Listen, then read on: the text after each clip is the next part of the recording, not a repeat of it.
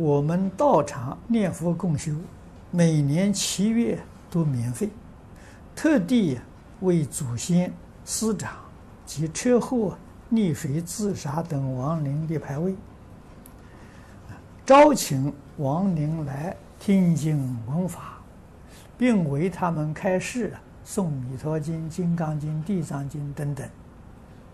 请问这样的佛事是否有必要？无妨吗？在七月，这是特定的这个期限，可以这样做。啊，我们中国习俗说，七月是鬼节。啊，那么今年是两个七月，啊，七月还有一个运气月，啊，那鬼放假的时间就更长了。所以做这些佛事，对他们还是有利益的，有好处。啊